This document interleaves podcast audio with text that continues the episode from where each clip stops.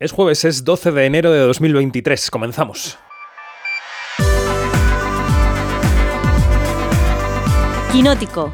Cine, series y cultura audiovisual con David Martos. Quinótico.es En una semana en la que los Globos de Oro han confirmado su vuelta a la vida, prácticamente como si no hubiera pasado nada, luego lo comentamos, y a la espera de la audiencia, que cuando grabamos este quinótico no está aún disponible, como fue de audiencia la gala, pues los premios se han abierto una oportunidad. Los premios del sindicato de actores, los SAG, se emitirán este año en YouTube y el año que viene en Netflix. Quizá os sorprenda, pero las plataformas han estado ensayando con retransmisiones en directo durante meses. Las plataformas se quieren acercar a los premios y a los grandes festivales. Las plataformas son un terreno en el que no importa cuántos millones de televidentes haya al otro lado, de momento, y tienen teóricamente algo de dinero. Es la cuadratura del círculo. Supongo que sabéis que los Oscars se emiten en la ABC, que es propiedad de Disney, que posee Disney Plus. Veremos pronto un escenario en el que los premios no se den en abierto. ¿Cómo comienza este 23? Soy David Martos y esto es Quinótico. Hoy en Quinótico hablaremos mucho de premios y del futuro de los premios, pero antes queremos hablar con un distribuidor, con Jorge Vázquez, es director general de Notorious Pictures, que es la filial de la italiana Notorious, que desembarca este 2023 en España. Va a ser muy interesante la charla con alguien que, en este contexto de los cines y de la taquilla, se atreve a abrir una distribuidora. Y lo hará con esto que va a sonar, una peli que llega enseguida que se llama Asterix y Obelix, El Reino Medio.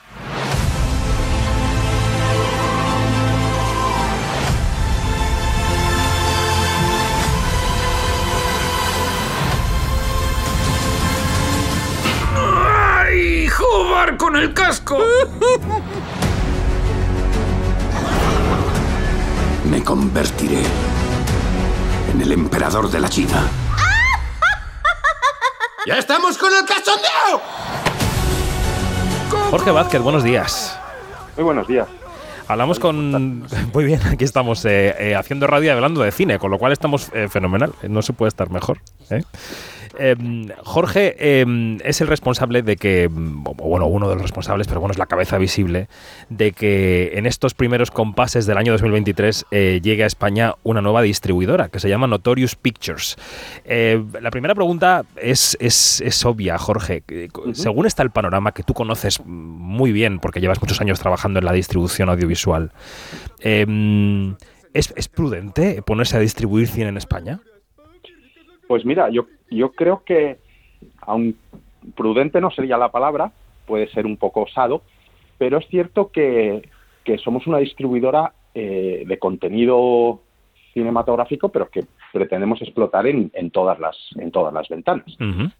Queremos llevar nuestro producto a las salas, pero después todas las películas tienen, tienen continuidad en, en las plataformas, en las televisiones, en, los, los, distintos, en los distintos eh, formas de explotación, ya sea por eh, transacción o por suscripción y demás. Entonces, lo que tenemos que tener eh, cuidado es de cómo hacemos la estrategia de, lanzamiento en cine, porque realmente, efectivamente, es, es, notorio que la taquilla pues está, pues tras la pandemia, más la crisis, es decir, por el tema de la inflación y demás, pues no está, no está todavía ni mucho menos cerca de los, de los datos de 2018 o 2019.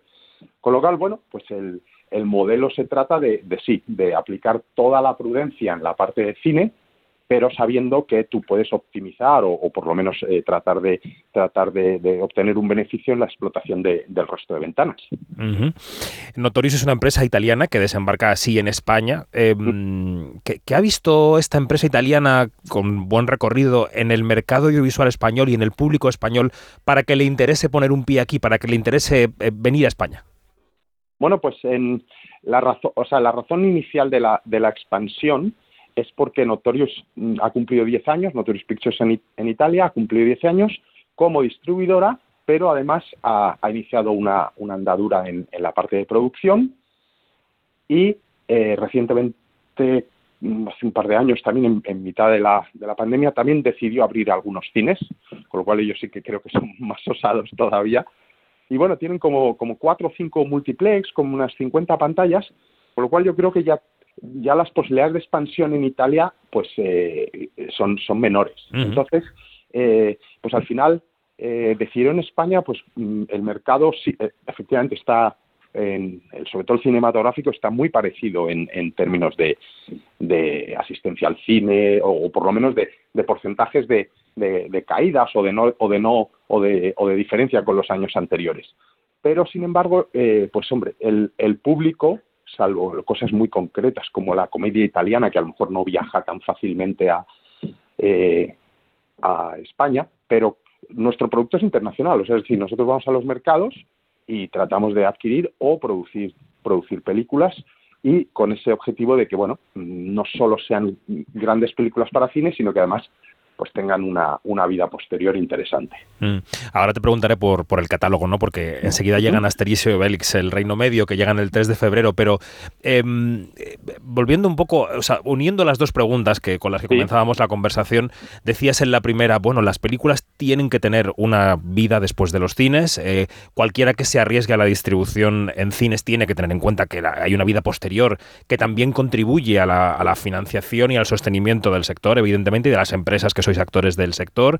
Y por otro lado decías, bueno, es que el público está ahí, ¿no? El público está consumiendo, si es que el verbo consumir sirve para este negocio nuestro, eh, más audiovisual que nunca. Entonces, si, si, tuvieras que sacar tú una bola de cristal, em, eh, ¿hacia dónde nos estamos encaminando? Es decir, ¿cómo? Porque yo creo que estamos viviendo una transformación de la que a lo mejor estamos demasiado cerca como para notarla, pero ¿cómo ves que va a ser este sector cuando pasen 5 o 10 años? ¿Con qué tipo de sector audiovisual nos vamos a encontrar? ¿Qué crees?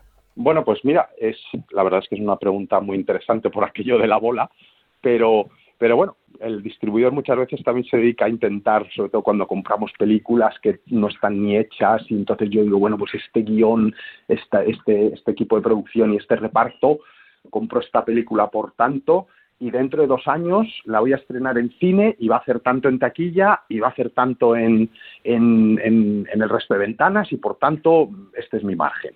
Eh, podría ir a Las Vegas y a lo mejor acertar. Pero bueno, el, el, que me desvío además. Eh, realmente yo lo que creo es que el contenido sigue siendo muy demandado, o sea, es decir, en, en las conversaciones eh, de café o las conversaciones o en nuestras interactuaciones con personas, pues normalmente un tema muy recurrente es hablar de películas, hablar de series, hablar de, hablar de contenido audiovisual en general. Y en ese sentido creo que eso va a seguir siendo el rey, o sea, el, contenido va a ser el rey. Lo mm, que pasa es mm. que, como tú apuntabas, va a cambiar y de hecho está cambiando muchísimo el modelo de el modelo de consumo, por, volver a, esa nomenclatura, ¿no? El modelo de el modelo de cómo se cómo se, se consume, se ve o se disfruta este, este contenido. Y en ese sentido sí que creo que el, el cine va a, va a seguir teniendo una, una vida bastante sana porque hay producto que como mejor se ve en la gran pantalla. Pues Avatar, eh, grandes, grandes productos, o sea, grandes, grandes películas con, con grandes presupuestos, efectos especiales, bueno, con todo un, con todo un despliegue de, un despliegue técnico. Entonces esas películas yo creo que van a seguir teniendo una cabida muy, muy interesante. Luego hay un sector muy, cine, muy cinéfilo, muy fan del cine, a la que le gusta ver en la gran pantalla pues las películas de los festivales, las ganadoras, las ganadoras de premios y demás, con lo cual yo creo que en ese sentido el, cine también le queda mucho recorrido. Además están haciendo un gran esfuerzo los exhibidores por eh, acomodar sus salas a un, a un, para ofrecer algo más. Es decir, las salas cada vez son tienen mejores butacas, mejores servicios, mejor limpieza, mejor iluminación, mejores, eh, mejor sonido, con lo cual eh, es su forma de decir, bueno, eh, yo sé que está muy bien eh, quedarte en, casa y ver la película en la película en una plataforma, pero si te animas a salir, te ofrezco una cosa de calidad, que quizás ese es el más grande que han hecho. Estoy de acuerdo contigo. Sí, sí, perdona.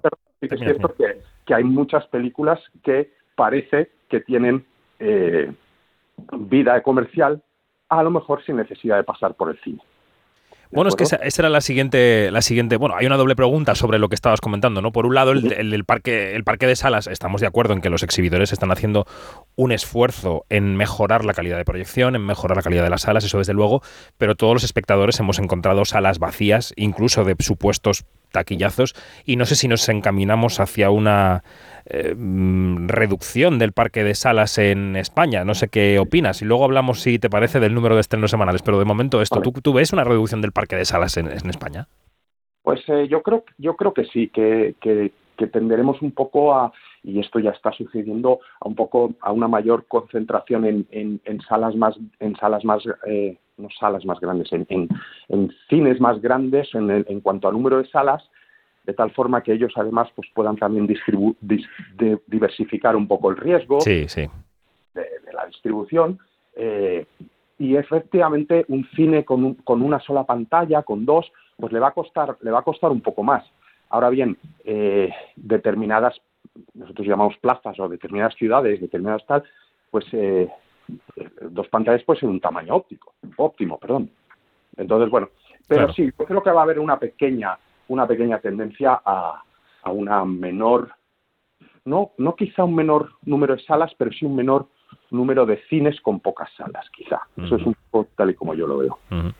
Y luego está el número de estrenos semanal. Yo creo que eh, a mí me gusta definirlo como un, hay una especie de, efecto Netflix en la cartelera, ¿no? Que ese efecto de pasarte delante del catálogo mucho tiempo porque hay mucho donde elegir y no sabes dónde parar, ¿no? Eh, hay semanas con, con, con 12 y 15 estrenos en salas. Es verdad que a veces tenemos eh, oyentes y lectores que nos dicen, bueno, eso ocurrirá en Madrid donde tú vives o en Barcelona, pero yo vivo en Lugo y aquí no hay una gran inflación de estrenos, vienen los grandes, ¿no? No vienen los pequeños. Pero bueno, en fin, con esa disfunción ¿Tú también ves que con ligando con esto que decías antes de que quizá hay películas que no tengan por qué pasar por los cines y otras sí, ves que también vamos a una reducción progresiva del número de estrenos de películas en, sala? Pues sí, yo creo, yo creo que sí, porque al final eh, la demanda la demanda manda y si y si y para y si para evitar eh, lo que tú dices de salas vacías eh, sobre todo entre semana no eh, pues para a pesar de que entre semana pues cuentan con precios más reducidos con, con opciones de, de, promoción y demás pues el, el, yo creo que sí que, tendremos que ir hacia hacia un este menor. Un, un número menor.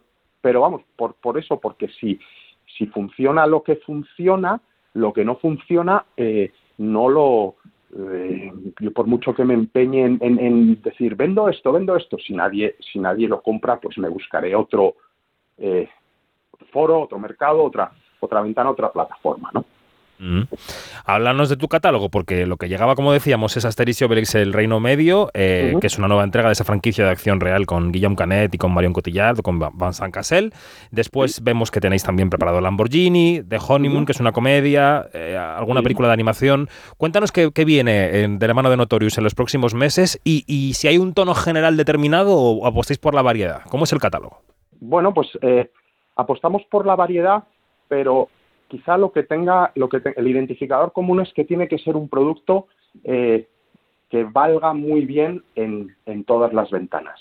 Es decir, eh, que, que, funcione muy bien. Hay determinados géneros, por ejemplo, el, el, el, género de, terror, que funciona muy bien en cine, pero que, eh, por ejemplo, en las televisiones en abierto, pues raramente ves películas en prime time pues, de, de, miedo, de, género terror, ¿no?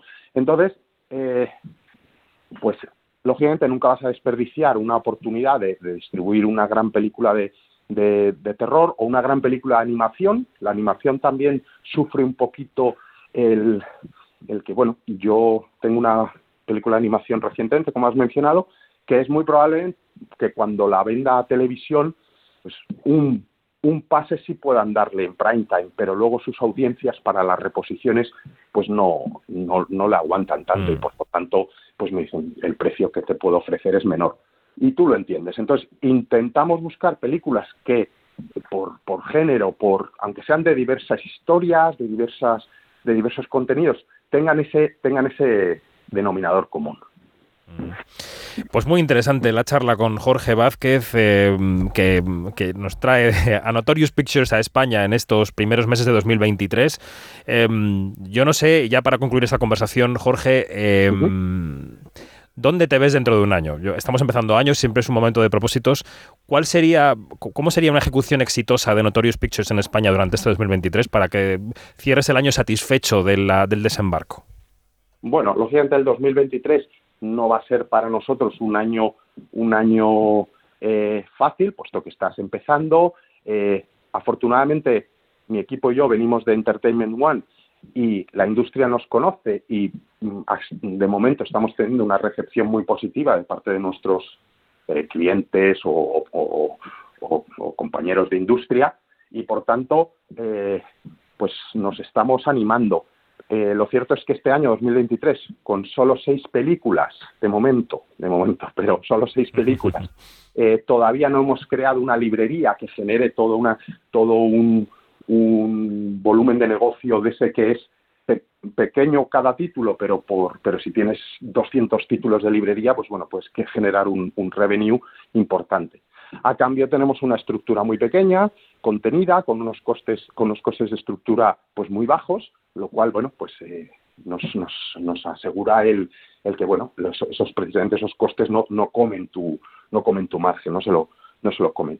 Objetivamente, o sea, idealmente, pues nos gustaría eh, estrenar como unas 10 películas, 12 películas al año, a partir del 2024, y eh, al igual que los italianos han iniciado ese proceso de, de embarcarse también en la, en la, en la producción, es cierto que allí también tiene unas ventajas fiscales muy interesantes, pero están produciendo cine eh, en Italia, pero rodado en inglés, con reparto, con reparto en, con reparto inglés o americano, es decir, Lamborghini es un, es un ejemplo perfecto. Y, y, entonces, bueno, pues esa es una pata que teníamos, que tenemos que desarrollar. Pero lógicamente vamos a empezar con la distribución, que además es de lo que nosotros más sabemos. Sí. Yo sé comprar y vender pelis, pero no sé hacerlas. Entonces, bueno, pues esa es la parte que, la parte donde me dices, ¿dónde te ves dentro de un año? Pues creciendo en ese área y aprendiendo a la parte, en la parte de producción. Pues suerte y acierto, Jorge Vázquez de Notorious Pictures para este año 2023, que un sector fuerte y sano, audiovisual, eso incluye también a los medios de comunicación, un sector fuerte y sano nos beneficia a todos. Así que gracias por pasar por, por Quinótico y eso, lo dicho, mucha suerte. Bueno, a vosotros por tenerme. Muchas gracias. Fuerte abrazo. Chao, chao. Quinótico, Observatorio en Bremen. Abrimos ya el observatorio en Bremen de Quinótico. Yanina Pérez Arias, buenos días, ¿cómo estás? Muy, muy, ¿qué tal? ¿Cómo va el tiempo? Niebla, lluvia, frío. Mira, mira, en Bremen tú sabes que la cosa es monotemática, así que no voy a entrar en eso. Aquí los días también están un poco pachuchos en Madrid, ¿eh? Se ríe de fondo Fernando de Luis Orueta. Fer, buenos días. Hola, hola, ¿qué tal? Encantado de estar aquí. Director de los sextas.es, al que habéis oído esta, los globos aquí en nuestro directo del Spaces. Y es que llevamos toda la semana haciendo cosas, o sea, es que parecemos el circo de las pulgas, pero bueno. y también ha estado Iñaki Mayora, que está por ahí. Iñaki, buenos días, ¿cómo estás? Aquí estoy yo también, sí, ya, ya formáis parte de mi día a día prácticamente. Una, una pulga más, one flea more, vamos a cantar todos. Bien. Bueno, os, os habéis recuperado de la noche de los globos, estáis con gotero, con suero fisiológico, ¿cómo estáis? ¿Cómo está la cosa? Pues, ¿sabes? Yo personalmente estoy extrañamente bien. O sea, creo que me han sentado bien los globos de oro. ¿Cómo te quedas? Muerto. Yo, yo ayer dormí una hora y hoy he dormido como cuatro. O sea, que no, llevo un déficit estructural peor que las Pues yo, sí, extrañamente, mira, lo de dormir tres horas, que yo dormí, yo dormí tres ayer después de la ceremonia, eh, me ha puesto las pilas. He, tenido un día estupendo y voy a empezar a practicarlo. A lo mejor es un beauty sleep, hay que hacerlo más, ¿eh? Sí. Bueno, eh, vamos a repasar. Acompañado de, acompañado de un batido de fruta. Exactamente. O de un, o de un Moe Shandon, que podría patrocinar este podcast perfectamente. Ah, bueno. Bueno, por favor. Eh, vamos a repasar todo lo que pasó el otro día, porque pasaron muchas cosas y ninguna a la vez, que es la magia de los globos de oro, ¿no? Pasó todo y todo fue como siempre. Pero bueno, em, empecemos por el principio. El principio, antes del monólogo, es que hubo una alfombra roja que fue o sea, yo lo comentábamos en el directo, ¿no? La alfombra roja eh, era una alfombra roja como la de siempre. O sea, como si no hubiera pasado nada, ¿no? Mm. Es que eso fue alucinante, ¿no? O sea, es que justamente pasó todo. Es que pasó todo lo que pasa en los globos de oro, ¿no? Y eso es la, super noticia, que es que no lo teníamos tan claro, ¿no? Y tampoco, incluso momentos antes de empezar la ceremonia, eh, pues tampoco sabías hasta qué punto las estrellas iban a estar allí, claro. iban a estar normales, iban a hacer referencia al elefante de la habitación, iban a estar como siempre se emborracharon, o sea, se rieron, estaban, se emocionaban los, de los discursos, estaban muy contentas por haber ganado, o sea, el premio les importaba. no había pasado nada, era muy extraño.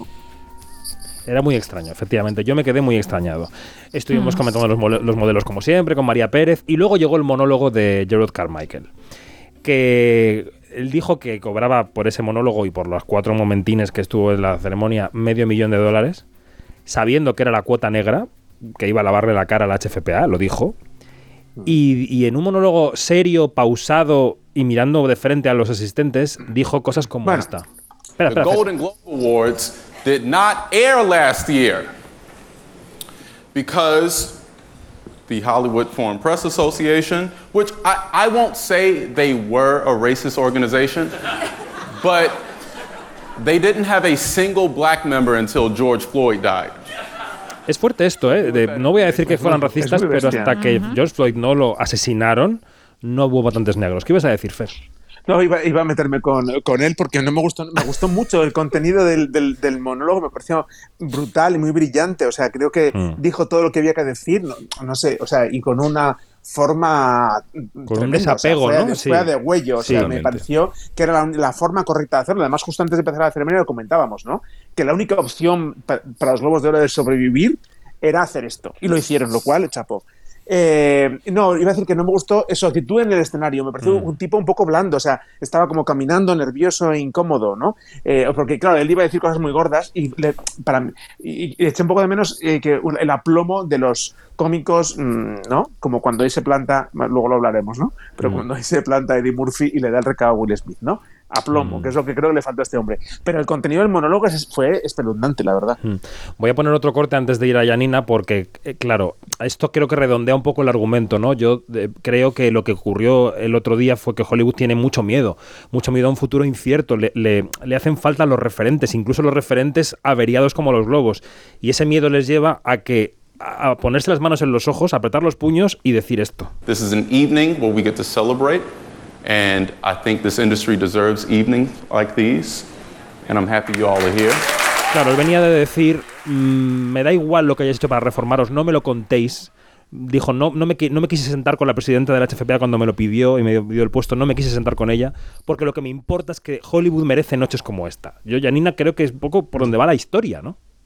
Sí, sí, exactamente. Em, esto, ya- esto es una cosa que, que de verdad que me llamó mucho la atención porque es como que, oigan, tenemos que seguir hacia adelante y sobre Mm. todo tenemos que mostrarnos nosotros que hemos hecho todo esto y que tenemos que sacarle un beneficio.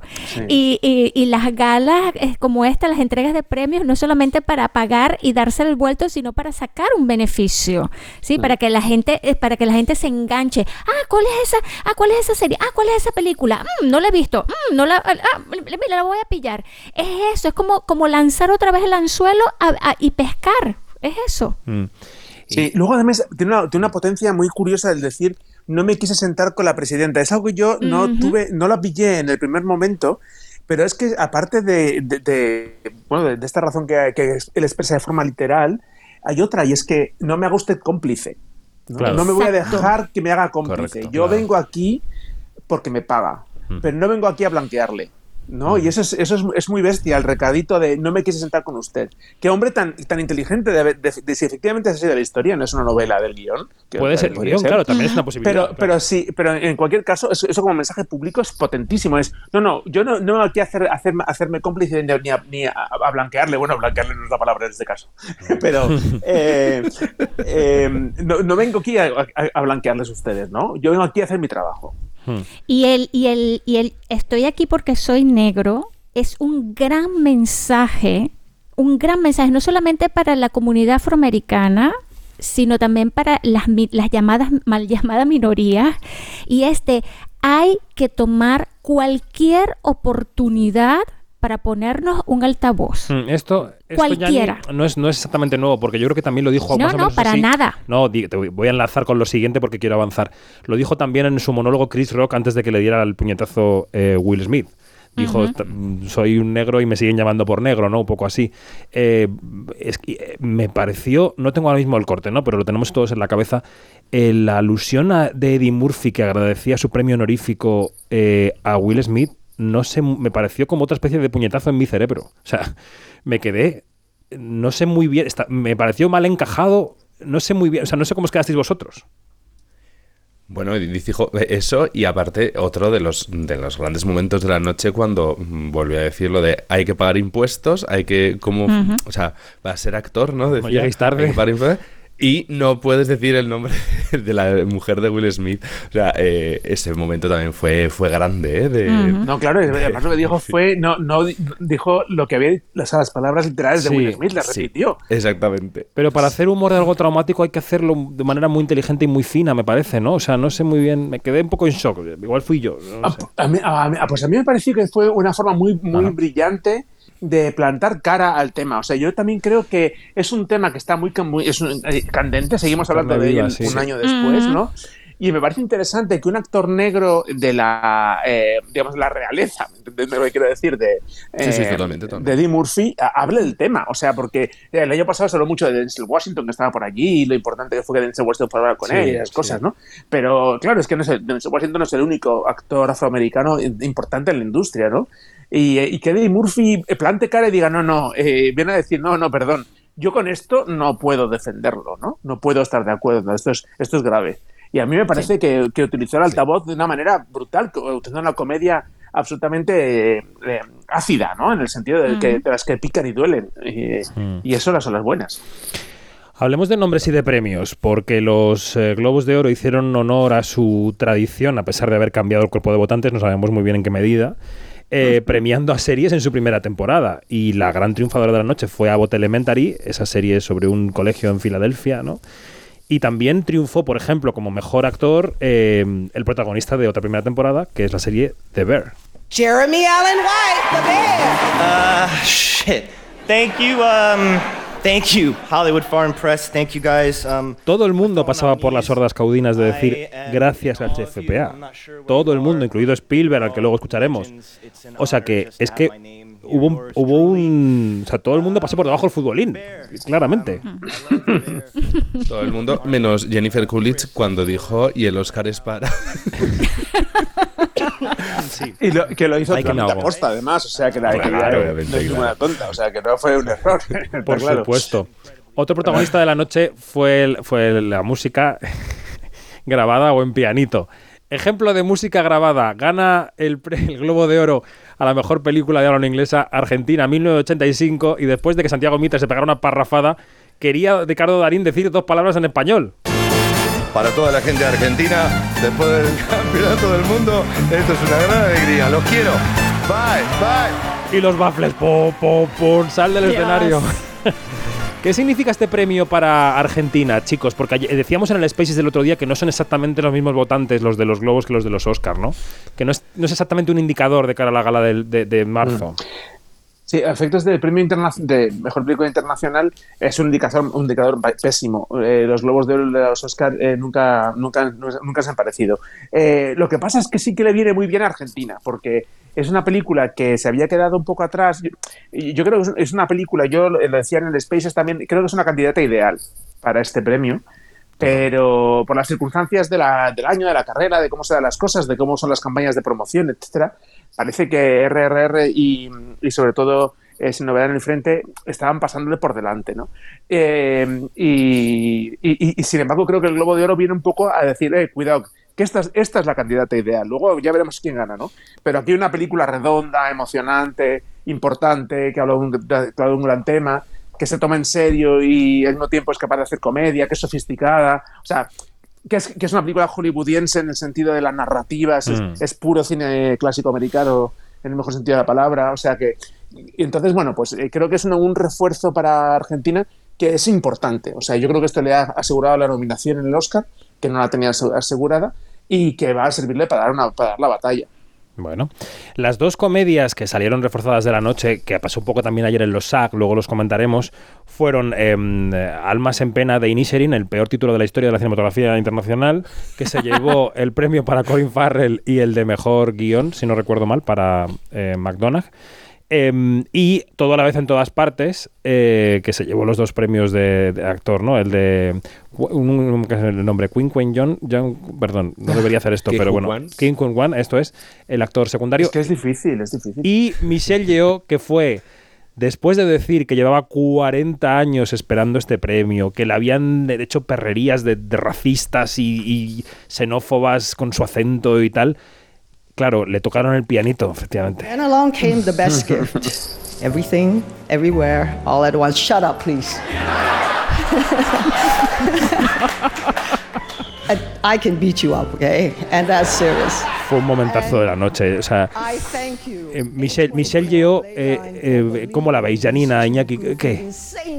Ay, yo la adoro, de verdad. Es que, mira, me encanta, me encanta todo lo que ha hecho, me encanta todo lo que está haciendo y eh, tengo, mm, eh, eh, me encanta todo lo que todavía no ha hecho. Que- que que- de verdad, porque yo Todo creo a la que vez a- en a- todas partes.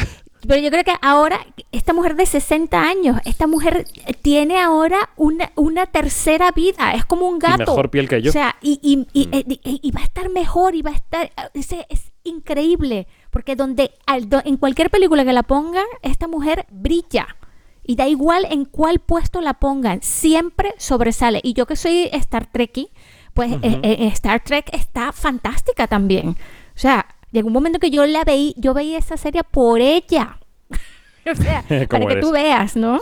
¿Cómo eres? Yo creo que es uno de los grandes nombres de la noche. Creo que son ella y que Kwan. Yo creo que son para mí los dos grandes de- nombres de la noche. Me parecieron los dos mejores discursos. De hecho, los dos en la misma, un poco en la misma línea. Eh, recordemos también que, que Kwan es, bueno, mm, surgió de una película, o sea, su primera oportunidad fue una película de Spielberg, tuvo ese momento hubo foto, hubo foto. eh, de reconocimiento a Spielberg. Yo creo que fue maravilloso también por su parte.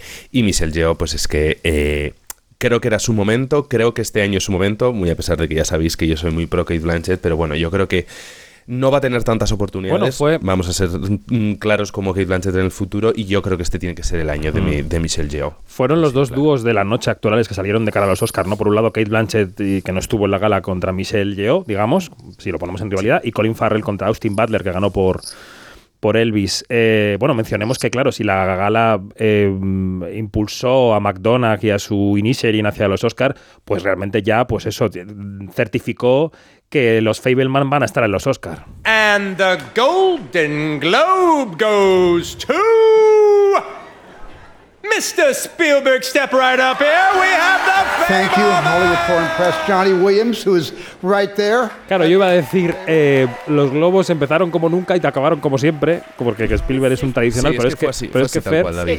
eh, no solo eso, sino que encima estaba John Williams, que es como una columna de la pared, que es, decir, que es una institución. Eh, Fer, ¿qué? Lectura de, de esta victoria de los Fableman en drama en los globos.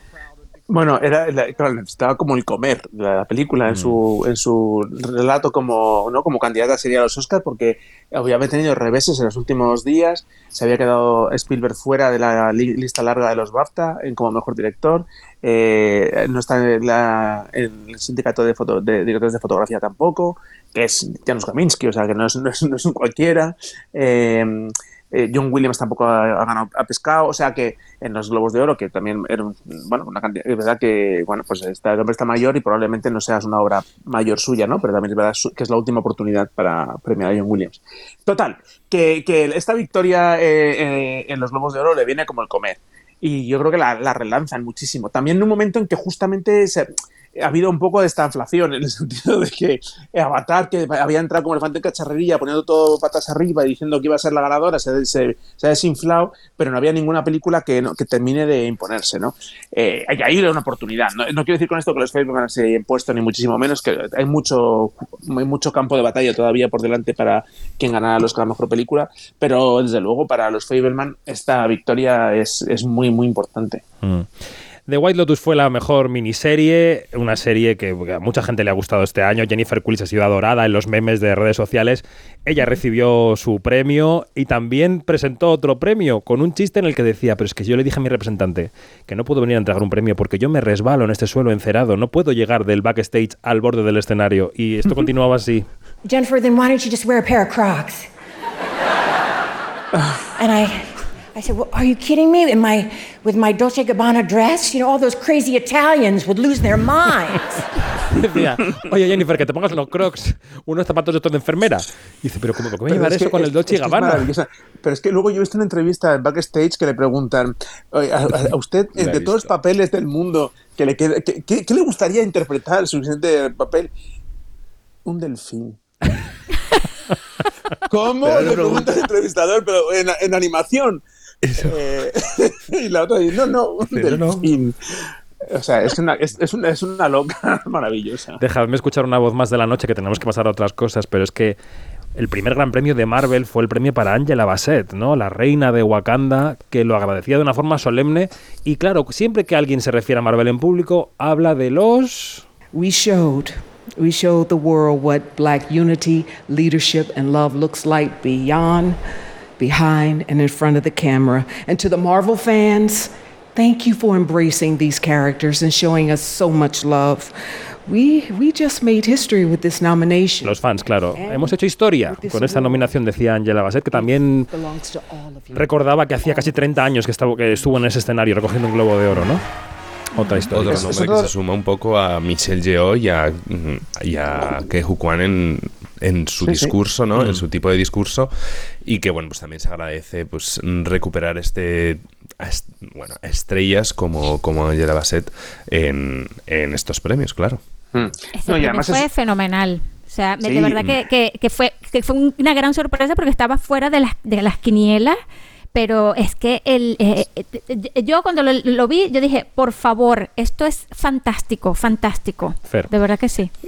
Sí, no, además esa- categoría se ha eh, revitalizado muchísimo porque para mí son los dos, los dos nombres que ayer se pusieron encima de la mesa más allá de, de los premios. Son Angela Bassett, aunque con el premio, pero no importa, ¿no? Porque se puso de relevancia esta idea de primer personaje de Marvel nominado y ganador. Y, tal, y luego para mí otra, otra, otra actriz de esa categoría que también brilló muchísimo anoche, a pesar de que no ganó, es Jamie Lee Curtis Sí. que tuvo muchísima presencia en la gala, en muchísimos planos, Mucha en la generosidad, roja. ¿no? Generosidad Eh, de repente una gran estrella de Hollywood, sí, una, una gran estrella de Hollywood que estaba allí eh, entregada ¿no? a la causa, haciendo de sí misma, porque también ella tiene un personaje que le gusta desarrollar, Ujú, una- sí. ¿no? Una- es un poco adusta y tal, pero que nunca sabes si lo está jugando en serio, en broma y tal. Y, y- y creo que brilló muchísimo y también de cara a que a esa categoría en los Oscars pienso, "Joder, qué categoría tan potente de repente. De la realeza de Hollywood. Efectivamente. Ah, De la realeza, de la Sí, sí. realeza. Luego volvemos a hablar de Y Estados Unidos. sería, claro. A ver, a ver las gallinas. Que luego volvemos a hablar de Estados Unidos, que luego va Iñaki a poner un tema, pero es que ayer por la mañana hubo rueda de prensa de los presentadores de los Goya en la Academia de Cine. Antonio de la Torre y Clara Lago, que hicieron declaración de intenciones sobre el propósito de los Goya y lectura de la gala que van a presentar el próximo 11 de febrero en Sevilla. Mi opinión personal es que el reto de los Goya siempre es pues aunar lo que hemos fabricado este año, ¿no? Lo que, lo que tenemos este año. Combinar eso con, con lo que también es y debe ser, que es un espectáculo televisivo. aguantar toda la gala de los Goya cuando has visto las, mm, la mayoría de las películas, pues se hace más, más fácil, ¿no? Yo tengo la sensación de que este año la gente siento que han ido a, a ver más cine español Bueno, en este nuevo formato de Quinótico, en el que nos vamos a centrar eh, un poco menos en los estrenos en este podcast y vamos a debatir un poco más, sí vamos a mantener lo que tienes que saber, pero con alguna variación. Quinótico, lo que tienes que saber. La variación es que esta sección se incrusta dentro del debate general y que Iñaki Mayora va a tener barra libre, o casi, para proponernos los, el par de temas de la semana que crea que tenemos que comentar porque sean claves y no hayamos comentado hasta el momento. Y según Uh, tú... esto es una trampa. Claro, pero... Trampa pero para tertulianos. Claro, pero para que hemos venido aquí a jugar. Muy bien, muy bien. Eh, sí, sí, claro. Entonces, Iñaki, ¿qué tenemos que saber esa semana? ¿Qué tenemos que, ¿A qué tenemos que estar atentos? Bueno, pues vamos a seguir con el tema de premios, lo primero. Entonces, ayer se dieron a conocer eh, dos noticias en torno a los premios del Sindicato de Actores de los SAG Awards. La primera, eh, bueno, son las nominaciones, que ahora comentaremos cuáles son pues, las mayores sorpresas y lo que pueden significar de cara al- a la carrera. Y otra bastante importante es que, bueno, hasta ayer en principio la gala no tenía donde de cadena de emisión y se ha sabido pues que ha habido un se ha firmado un contrato con Netflix de manera que este año se van a emitir los premios en el canal de YouTube de Netflix y a partir del año que viene los podremos ver en la plataforma en vivo. algo por, bueno, pues un movimiento que sabemos que Netflix lleva mucho tiempo planteándose, que es el de in- incluir eh, eventos en vivo, que va a empezar ya este año, el 4 de marzo, si no me, si no me equivoco, empieza con un especial de Chris Rock, mm, de comedia. Y bueno, pues ya sabemos que el año que viene tendremos pues la cita con esta gala de premios. No sé qué os parece Iñaki, a vosotros. Compartes demasiado tiempo radiofónico con Janina, te has yaninizado. Yo te dije un Me he titular. te has puede hecho un ser, puede párrafo Es de la semana, es, es que es 84 la semana, llevamos mucho tiempo juntos. Y que no falte. Eh, Fer, los, los Saga Awards son los nuevos feroz, ¿eh? Ah, totalmente. O sea, ya eh, los feroz van van marcando el paso Efectivamente. a, a la industria. No, ¿sabes lo que pasa? Que yo creo, yo veníamos diciendo, la temporada pasada acabamos diciendo esto, si os acordáis, con la crisis de audiencia Sí, de los sí, Oscars, ¿no? sí, que, que las galas de premios no están donde tienen que estar en 2023, 24, 25, ¿no? O sea, que, que el consumo de televisión ha cambiado, que las audiencias de televisión eh, son otras y que estas galas van para un público eh, que está ya atomizado y que, bueno, pues el consumo audiovisual, eh, el consumo audiovisual no se hace por casi de una forma casi por especialidades, ¿no? Entonces, que tiene todo el sentido que estas galas, que son un poco más frikis, eh, quizá los Oscar se puede discutir, ¿no? Pero estas que ya, solo- ya son para los que estamos encima del asunto, pues tiene mucho más sentido que se emitan allá donde está su público, ¿no? En lugar de en una cadena general. Pero claro, los Oscars son los que más fácil lo tienen, porque ABC, Disney, Disney Plus, es que es la misma puerta. Es que pase usted por este pasillo. Sí, claro, claro. Mm. Sí, sí, ahí simplemente tiene que salir las cuentas, pues no, porque ahí, ahí es donde, do- donde hace dinero, ¿no? La academia al final, eh, los Oscars se financian íntegramente por la publicidad del evento, así de cara es. Quiero decir que no hay, no veréis un logo en, en la alfombra roja de los Oscars, ¿no? Claro. Todo se financia por la publicidad de la ABC. Claro. O sea que, que en la medida en que salgan las cuentas en un sentido o en otro, pues ahí estarán. Pero pero bueno, yo creo que este, que esto es, que este es el futuro, eh, muchachos. O sea, yo creo que lo normal es que las, es que las, estas galas pues vayan saltando allá, vayan buscando su público, no que hacer, no, hacer que Mahoma vaya a la montaña, sino al revés. De las nominaciones de los SAG, Iñaki, eh, Yanina, de lo que habéis visto, que os ha llamado la atención. Bueno, Ana de Armas se ha, metido también en las nominaciones, nos alegramos mucho. Aunque ayer, anteayer en la gala eh, se reivindicó como cubana, cosa que, bueno, que es lo que es, pero que, que no, que ella veía cine cubano de pequeña. Bueno, pues muy bien, pues nosotros veíamos Gracita Morales y Paco Martínez Soria. No pasa nada. Eh, de las nominaciones, ¿qué? Iñaki, Yanina, ¿qué habéis visto? Bueno, Ay, pues a mí yo me- creo que. ah, perdón. No, adelante, adelante, Que- ah, bueno, me ha llamado mucho la atención eh, las nominaciones al, a- al elenco de, de película, ¿no? Que está Babylon, de, Los Fabelmans, Mother, eh, Woman Talking, que no la hemos visto todavía, no ha llegado. Almas y eh, todo a la vez en todas partes. O sea, es una mezcla bastante rara, pero, bas- pero, pero muy, muy rica. No sé, me, me llama mucho la atención, ¿no? Yo también lo A mí me llama la atención de eh, Woman Talking, que partía al principio de la temporada un poco como favorita en, en- en actriz secundaria, ¿no? Porque al final tiene muchísimas actrices dentro de, de la película y que no hay ninguna mención a ninguno de sus, de sus actores en, en todos los premios. Y luego, como sorpresa, aparte de Ana de Armas, obviamente, tenemos a Adam Sandler, que se ha colado ahí en Mejor Actor por, por la película Garra. Tenemos a Paul Dano, que también ha aparecido por los Fabelman, que no, no ha estado. Bueno, es que está mejor que Michelle Williams. anteriores. Es que esto, acabemos con esta farsa. Bueno, y Michelle Williams, que no está. Pues muy bien, vivan Y los SAG. Recordemos Vivan los que han, han recuperado a Eddie Redmayne, que ya lo nominaron los Globos y que nos parecía que Esa era como la típica nominación de los Globos de Oro loca y de repente la han vuelto a, a recuperar. O sea que a saber si vuelve a aparecer para los Oscar en El Ángel de la Muerte, esa película de, de Netflix. Y aquí repite em, en eh, eh, actriz secundaria, eh, repite a Angela Bassett. O sea, ahí, ahí, esto tiene, esto va a estar buenísimo, buenísimo. Si lo dan por YouTube nos van a obligar a hacer un Spaces. Esto es así. Eh, Sí, claro. Iñaki, segundo tema, pero un poco menos llanino, un poco más mm, martosiano. Chico, qué Venga. fama me estás dando. Bueno, pues el segundo tema eh, que, que he elegido en mi barra libre es la, bueno, pues la brecha mm, de género que hay en las en la televisión española, en las series españolas, recuperando un, un informe que ha elaborado pues nuestro compañero Dani Mantilla, que lo, lo se puede leer en, en quinótico.es, que me parece que está muy acertado. Y que bueno, mm, estamos hablando que en el cine se ven cada vez más mujeres, el cine de mujeres, sobre todo este año, que bueno, lo hemos resaltado muchas veces, pero este año para la televisión, pues no ha sido un buen año a ese nivel. Bueno. Mm. ¿Qué? descorazonador El- esto. Janina, editora Pero de ¿a qué Mrs. Who Magazine, debe que es un eso? medio ¿A que qué recomendamos. se debe? ¿Qué- qué- eh, ¿Cuáles son las cuáles son las causas? Es que ha habido una migración, es que es que al- el- los los te- la- eh, cuando una mujer directora presenta se presenta no la toman en cuenta, o sea las causas es lo que lo que deberíamos de, de buscar también, porque claro ya estamos viendo cuáles son las consecuencias, ¿no? Pero bueno. Sí, eh, es curioso porque, o sea, tengo la sensación de que permanentemente hay una, una mayor sensibilidad sobre la necesidad, ¿no? De, pues, de corregir estas brechas. Obviamente de la, la- la mujer la primera de todas porque es la más palmaria. Obviamente afecta no a una minoría, sino, o sea, no, no es- obviamente sería ridículo decir que es una, min- una minoría. Pero, eh, claro, y, y- y las minorías pasa lo mismo, ¿no? Hace unos meses, o cosa de mes y pico, tal, se publicó el Observatorio de Diversidad del Audiovisual en España y también venía a decir, no, no, no, no, con- no valora eh, la, la representación de la mujer, sino de las minorías LGTBIQ+, y también de la discapacidad y demás, de personajes, digamos, de ¿no? personas con capacidades diferentes.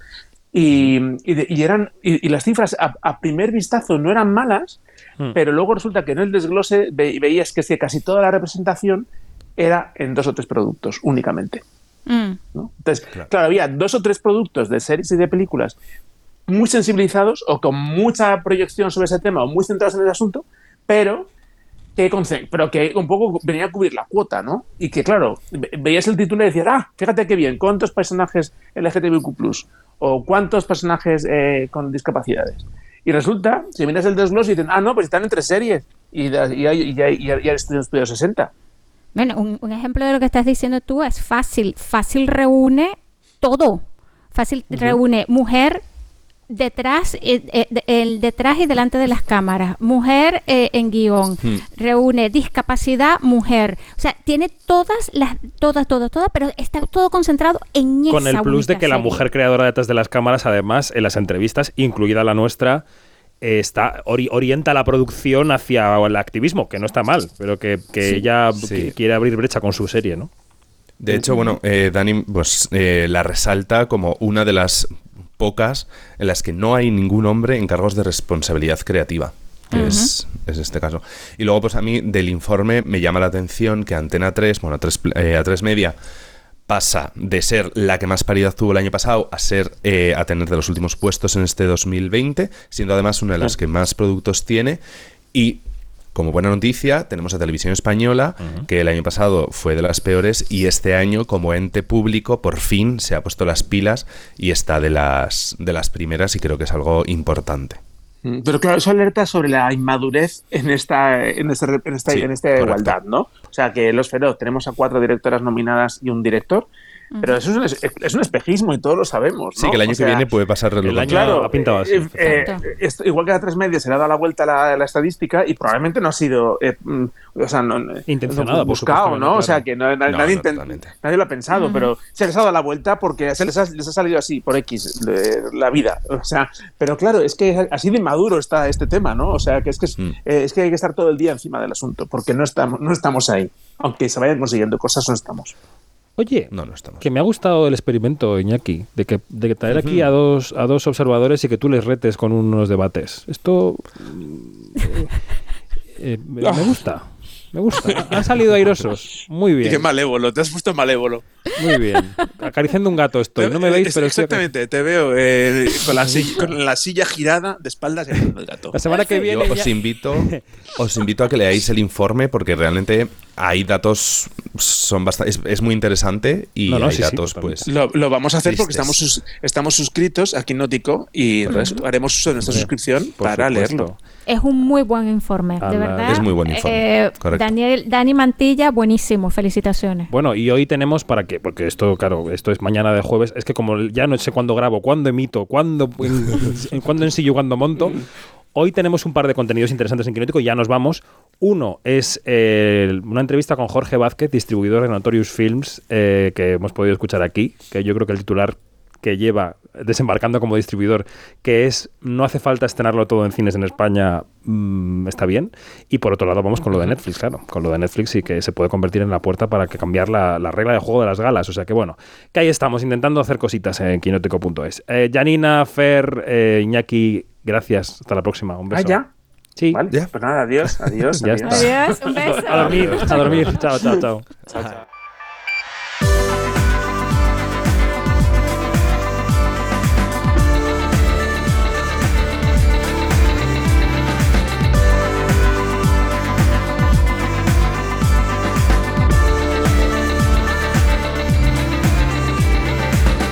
Nos vamos más información en quinótico.es o en nuestras redes sociales donde somos Quinótico, la primera con K y la segunda con C.